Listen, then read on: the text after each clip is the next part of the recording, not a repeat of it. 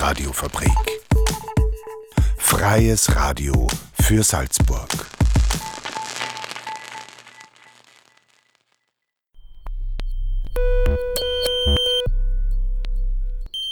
Unerhört. Das Magazin. Offen und vielschichtig. radiofabrik.at slash unerhört. Willkommen bei Unerhört, dem Magazin offen und vielschichtig. Heute moderiert von Dominik Schmid und Susi Huber. Susi, welche Themen haben wir denn heute so? Heute haben wir folgende Themen für euch vorbereitet und zwar was vom Zivildienst übrig blieb, ein Beitrag von Ottmar Beer und den Beitrag Fair Pay in Salzburg, eine Beitragsübernahme von Frosine, dem Magazin des Freien Radios in Linz. Dominik, erzähl jetzt bitte mal was zum ersten Beitrag. Der erste Beitrag beschäftigt sich damit, was vom Zivildienst noch übrig geblieben ist. Seitdem am 24. Februar 2022 Wladimir Putin seinen Angriffskrieg in der Ukraine gestartet hat, rüsten viele europäische Staaten militärisch nach. In Österreich hat sich etwa das Budget, das für Militär ausgegeben wird, verdoppelt. Der Pazifismus, eine Strömung, die jegliche Form von kriegerischen Handlungen bei Konflikten ablehnt, scheint außer Kraft getreten zu sein. Doch welche Rolle spielt in dieser Welt noch der Zivildienst? Unerhört Redakteur Ottmar Bär hat mit Hans-Peter Gras vom Friedensbüro in Salzburg gesprochen. Gewalt als Antwort auf Gewalt. Seit Putin die Ukraine überfallen hat, scheint es kein anderes Mittel der Konfliktbewältigung zu geben. Was sagen Sie als Friedensforscher dazu? Als Friedensforscher natürlich, dass Gewalt auf Gewalt äh, in der Regel in Eskalation endet. Ich glaube aber gleichzeitig schon auch, dass äh, Gewalt in bestimmten Situationen, in einem hoch eskalierten Konflikt auch notwendig sein kann. Und außerdem glaube ich auch, dass es legitim ist, sich zu verteidigen. Die Frage ist nur, ob man, was man zusätzlich zur Gewalt noch anzubieten hat. Jetzt bleiben wir bei der, Gewalt, die Sie auch als legitim ansehen. Heißt das dann, wenn sie auf Deutsch sagt, kracht, die, die, der Pazifismus außer Kraft gesetzt ist? Äh, nein, auf keinen Fall. Also zuerst einmal der, der Pazifismus ist für mich jetzt keine Religion, sondern ich würde jetzt eher sagen ein Denkmodell. Das heißt, es ist irrsinnig gut, wenn man sich Konflikte äh, unter dem Aspekt der Gewaltfreiheit anschaut. Auf der anderen Seite ähm, ist gerade beim eskalierten Konflikt kann es ganz, ganz wichtig sein, oder es gibt so Leute, die das extrem gut kennen, einen Konflikt wieder herunterzuholen. Ähm, und dazu braucht es äh, natürlich auch gewaltfreie Mittel. Äh, insofern, in der Eskalation würde ich sagen, braucht es beides.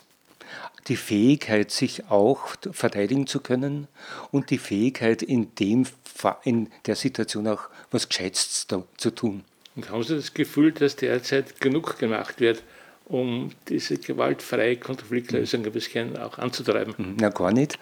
Ähm, also zurzeit äh, ist von beiden Seiten, äh, wobei es jetzt nicht nur, nicht nur zwei Seiten gibt, es gibt ja viel mehr Seiten, aber das, was wir jetzt einmal wahrnehmen, äh, wird von beiden Seiten auf Gewalt gesetzt. Und ich denke mal, das Ergebnis ist auch, ein, ist auch eines, das dem entspricht. Das heißt, es ist eigentlich es ist kein, äh, kein Ende in Sicht. Die Gewalt potenziert sich sozusagen ständig selber und wenn es nicht gewaltarme, sage jetzt einmal ganz bewusst, der Begriff ist auch ganz wichtig, äh, gewaltarme Formen gibt, das zu behandeln. Das sind auch Verhandlungen, das sind auch in einer gewissen Weise auch sowas wie Nachgeben und, und, und, und so weiter. Ohne solche Formen wird man mit Sicherheit nicht zu einem Ergebnis kommen, das wir wollen. Es gibt keine Alternative, so wie es momentan ausschaut, um sich mit Gewalt zu verteidigen für die Ukraine. Ich behaupte, dass es beides gibt. Also es gibt wirklich die, diese, dieser berechtigte Wunsch auch, den ich auch verstehe, gerade von Menschen aus der Ukraine, ähm, Hilfe zu, zu, zu bekommen, auch mit Gewalt. Ich verstehe jeden Ukrainer und jede Ukrainerin, die sagt, das ist das, was wir jetzt in dieser Situation brauchen. Wenn man jetzt weiterspinnt, den Gedanken, Österreich wird überfallen. Das heißt, auch Österreich müsste sich mit Gewalt verteidigen. Das würde aber genau dem entsprechen, wenn man einen Bogen spanne zur früheren Zivildienstkommission, ja, ja. das Schreckensgespenst äh, an den Kandidaten. Was magst du, wenn der Russ der Freundin überfällt? Mhm. Äh, verteidigst du dich oder schaust du zu? Ja. Dieser Zivildienstgedanke, der bricht ja momentan in sich zusammen. Der bricht wirklich scheinbar und äh, äh, auch momentan zusammen, weil ich ja nicht glaube, dass diese Diskussion ist, die sehr, sehr lange anhält. Aber jetzt zur Zeit schaut es auf jeden Fall so aus. Und da passiert auf der anderen Seite, dass man diese Vermischung aus persönlichem, aus dieser persönlichen Erfahrung und dieser weltpolitischen Erfahrung, die ja nicht zusammenpasst, weil ich natürlich als Einzelperson ganz einen anderen Zugang zur Gewalt habe als, als ein Staat oder ein Militär. Was bedeutet das nun für einen Heranwachsenden, der vor der Entscheidung steht, Dienst mit der Waffe oder Ersatzdienst? Hat der Zivildienst überhaupt noch eine Zukunft? Ja, der hat natürlich nur eine Zukunft. Erstens einmal äh, habe ich die Erfahrung gemacht, dass der Grund, warum junge Männer jetzt zum Bundesheer gehen oder zum Zivildienst gehen, sich sehr, sehr geändert hat. In der Regel ist das eine pragmatische Entscheidung, eine Entscheidung, dass ich einen Beruf ausüben möchte oder hat mit meiner Lebensplanung und so, und weiter zu tun, aber die wenigsten Männer machen Bundesheer, um das, um, um das Land zu verteidigen oder für die, für die Heimat zu sterben, wie es so äh, heißt, und auch die wenigsten Zivildiener lehnen prinzipiell Gewalt ab, sondern sagen, äh, das ist eine Arbeit, die mir wichtig ist und die mache. Also das ist inzwischen sehr entideologisiert worden, diese ganze Debatte. Aber was ich eher sehe, ist diese, dieses alte Männerbild, das wieder auftaucht also, und auch jetzt im Ukraine-Krieg sehr, sehr stark produziert wird. Die Männer gehen an die Front und die Frauen und Kinder ähm, äh, fliehen. Äh, diese, diese wirklich alte Geschlechterzuordnung, da habe ich das Gefühl, da gibt es eine Renaissance. Und, und, junge Männer könnten wirklich davon auch betroffen werden, dass wieder dieses, dieses man ist feige und so weiter, wenn man das nicht tut, dass das irgendwas mit männlich oder unmännlich zu tun hat. Aber ist es nicht sehr erschreckend, dass jetzt nach Jahrzehnten beim ersten Gegenwind, sagen wir mal, beim Spüren, es könnte auch bei uns krachen, plötzlich das alles wieder da ist, ja. als ob es nie eine Zivildienstdebatte gegeben hätte. Genau. Äh, ist, ist auf jeden Fall schrecklich und meine erste Reaktion war auch, wie unheimlich fragil dieses, äh, diese, diese Werte unter Anführungszeichen auch von Gewaltfreiheit, Demokratie und so weiter, wie wahnsinnig fragil sie sind. Das heißt, ein, ein Entrinnen dieser Spirale ist eigentlich gar nicht möglich. Nein, das würde ich nicht so sehen. Also, ähm, und zwar die, die, die Entwicklungen hier, würde ich sagen in Mitteleuropa, wo er diese Entwicklung nach der Nachkriegszeit, die noch relativ stark von, von äh, gewaltsamen Erziehungsmethoden und so weiter geprägt war, da hat man schon gemerkt, dass sich in diesen letzten Jahrzehnten doch sehr, sehr viel getan hat. Und dass nicht hier der Krieg ausbricht, sondern woanders hat natürlich auch mit einer, mit einer ich würde jetzt sagen, durchgehend zivilisierten Auseinandersetzung mit Konflikten zu tun, die gelernt werden muss.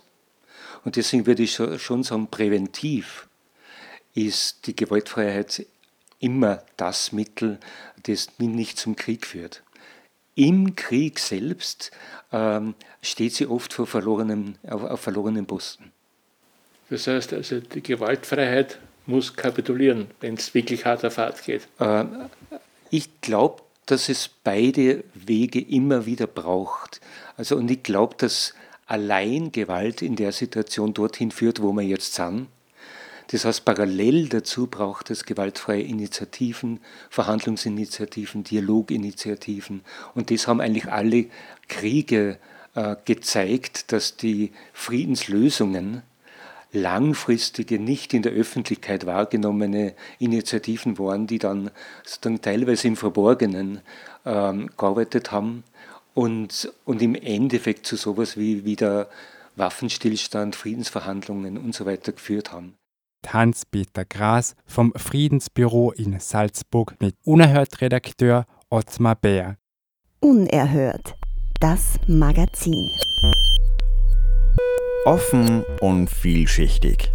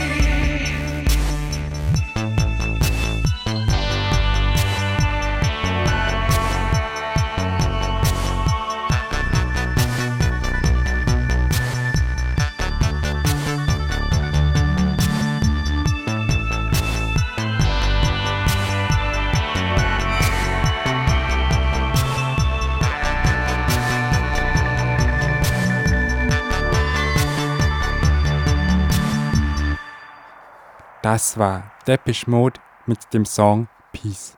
Und jetzt kommen wir zum zweiten Beitrag, und zwar Fair Pay in Salzburg. Fair Pay ist in Salzburg bereits Realität geworden, zumindest in den ersten Schritten. Landeshauptmann Stellvertreter Heinrich Schellhorn von den Grünen, zuständig für die Kulturagenten, hat in Zusammenarbeit mit zivilgesellschaftlichen Vertreterinnen den Fair Pay Gap bereits 2020 erhoben. Das Land hat eine Million Euro zur Verfügung gestellt und die ersten Anhebungen bereits ausbezahlt, wie Thomas Randisek, Geschäftsführer der Salzburger Kulturstätten, im Gespräch mit Radio Froh-Kollegin Sigrid Ecker berichtet.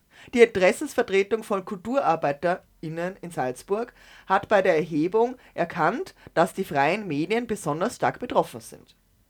Thomas Randisek, Geschäftsführer der Salzburger Kulturstätten, seid die Interessensvertretung der Kulturinitiativen, Künstlerinnen, Künstler, Freie Szene für Salzburg. Genau so ist es, ja. Vorweg würde ich gerne den Ist-Zustand vielleicht einmal erfassen Okay. äh, von Fair Pay. Es ist so, wir haben schon vor längerer Zeit einmal geredet über die Situation in Salzburg und dass, dass ihr davor eine Vorreiterinnenrolle habt, äh, was die Erhebung und die Umsetzung von Fair Pay angeht. Ich würde gern, bevor wir uns äh, nochmal zur Erhebung unterhalten, vorweg mal fragen, wie ist denn der Stand der Dinge? Also ähm, es ist ja so, dass auch die Landesregierung in Salzburg sich sozusagen verpflichtet oder halt gesagt hat, sie wollen ab heuer bis 2024 etwas umsetzen, auch tatsächlich. Das heißt, Taten folgen lassen, sich für gerechte Löhne, Gehälter und Honorare in der freien Szene, für KulturarbeiterInnen, KünstlerInnen eben äh, hier stark machen. Was ist Stand der Dinge? Wie schaut es im Moment tatsächlich aus bei euch? Also, in Salzburg ist es derzeit so, dass auf Landesebene mit rund 40 Kulturstätten mittelfristige Förderverträge abgeschlossen wurden. Und bei denen ist äh, FairP Teil dieses Vertrages. Das heißt, Ziel ist es in der nächsten Zeit, also dieses Jahr, in den Kulturstätten ein Niveau von 70 Prozent FairP zu erreichen. Das ist einerseits vertraglich festgelegt und für die, die keine mittelfristigen Verträge haben, gibt es auch die Möglichkeit beim Land Salzburg für FairP Gap anzusuchen. Und es gibt zweitens, das ist relativ neu, einen Beschluss des Gemeinderats der Stadt Salzburg, dass man sich ab 2023 diesem Modell anschließen wird. Das ist der derzeitige Stand der Dinge, was äh, die Kulturarbeiterinnen äh, betrifft. Wesentlich schwieriger zeigt sich, ist äh, das Problem der fairen Entlohnung bei den selbstständigen Kulturarbeiterinnen, Künstlerinnen und Kulturvermittlerinnen. Da ist derzeit eine Arbeitsgruppe im Land Salzburg unter Einbindung der IGs im Übrigen, die hier ein Modell erarbeiten soll, weil das äußerst kompliziert ist, äh, was sich da am Feld auftut und wie man diese Gruppen, diese Berufsgruppen auch in eine Fair-P-Bezahlung mit einbeziehen kann. Damit sind wir eigentlich eh schon im Erhebungsmodus sozusagen Ja. oder, oder was da für Modi gibt. Aber bevor wir da noch genauer reingehen, noch die Frage, warum ist es dann denn so in Salzburg, dass ihr das besser macht offensichtlich und weiter vorn seid als die anderen? Äh, Es erklärt sich einerseits mit dem Kulturentwicklungsplan, den wir der, im Land Salzburg haben.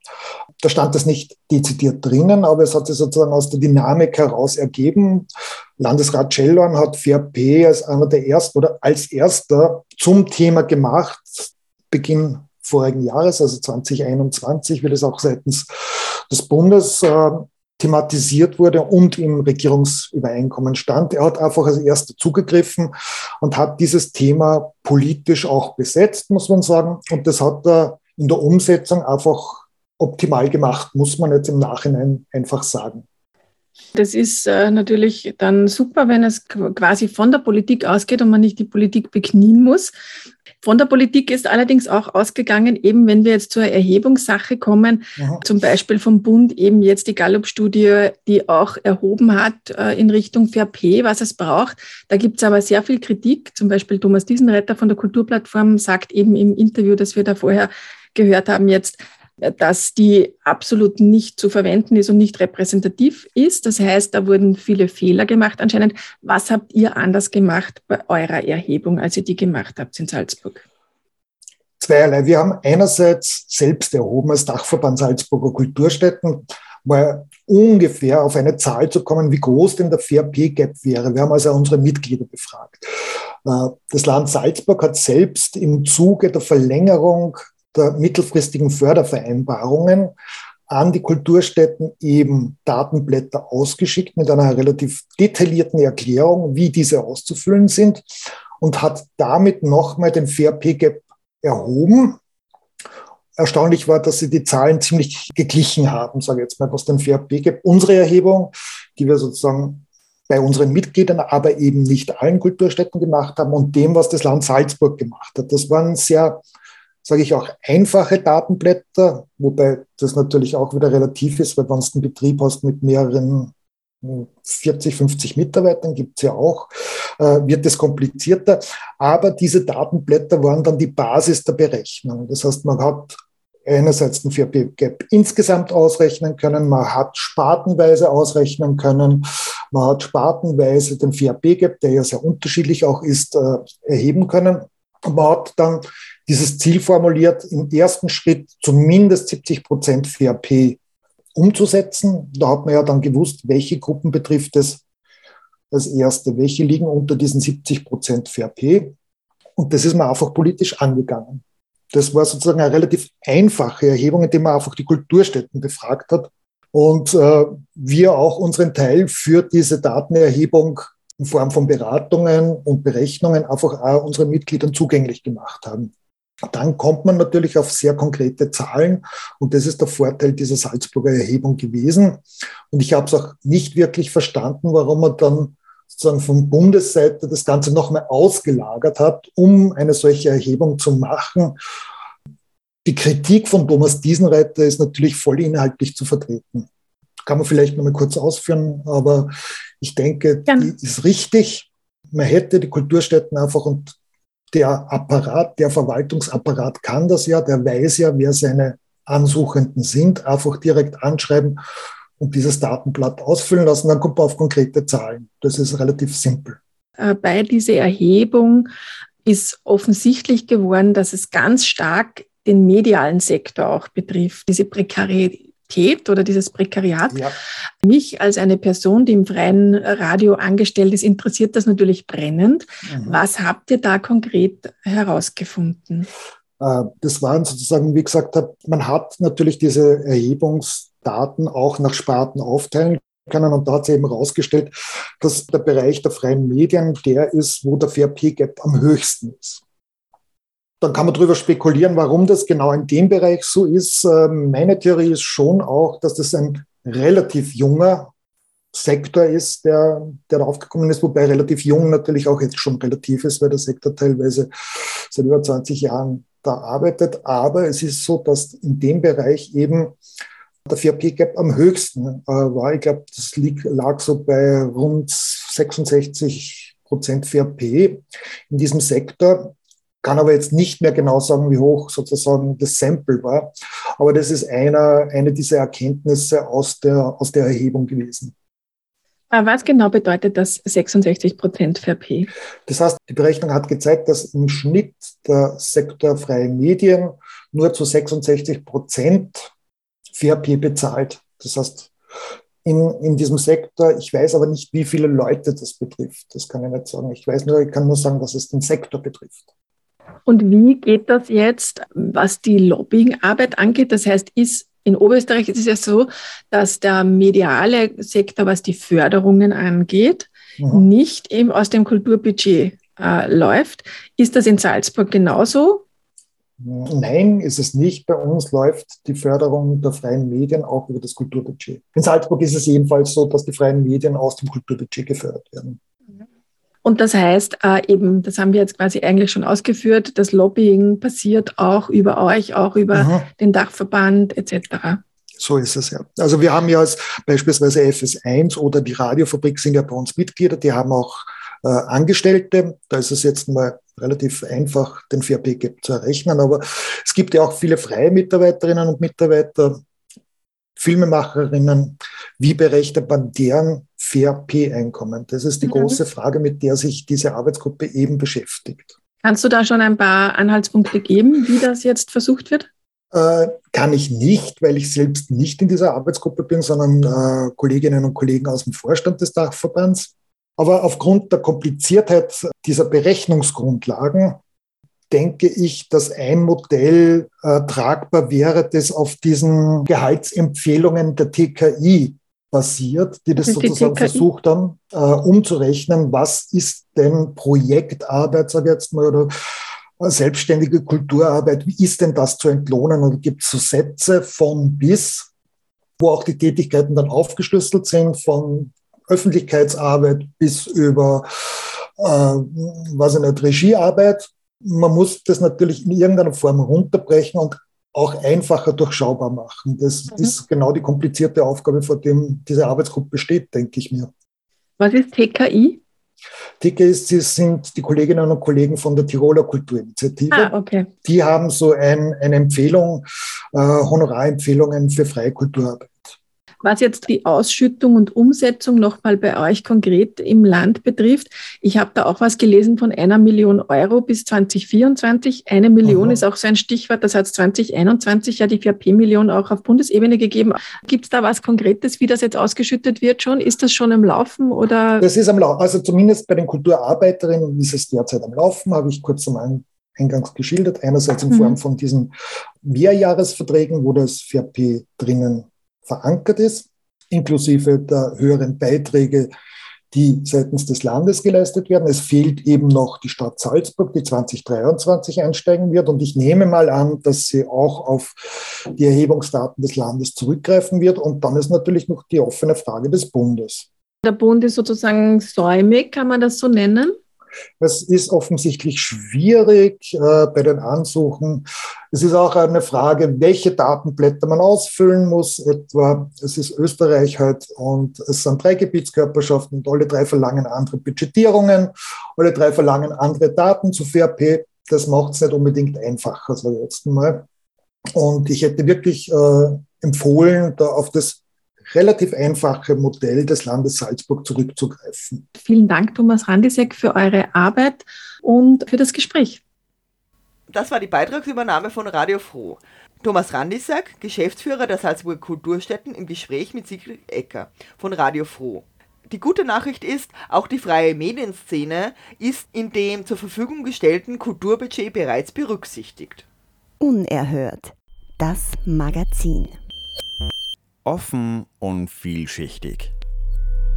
Radiofabrik.at slash unerhört. Dominik Schmidt und Susi Huber, wir verabschieden uns von euch am Mikrofon. Wir möchten noch hinweisen darauf, diese Sendung wird wiederholt am Freitag um 7.30 Uhr und um 12.30 Uhr und natürlich jederzeit verfügbar als Podcast auf Radiofabrik slash unerhört. Genießt den lauen Sommerabend, jetzt kommt noch die Band Euro Teuro Autogrill.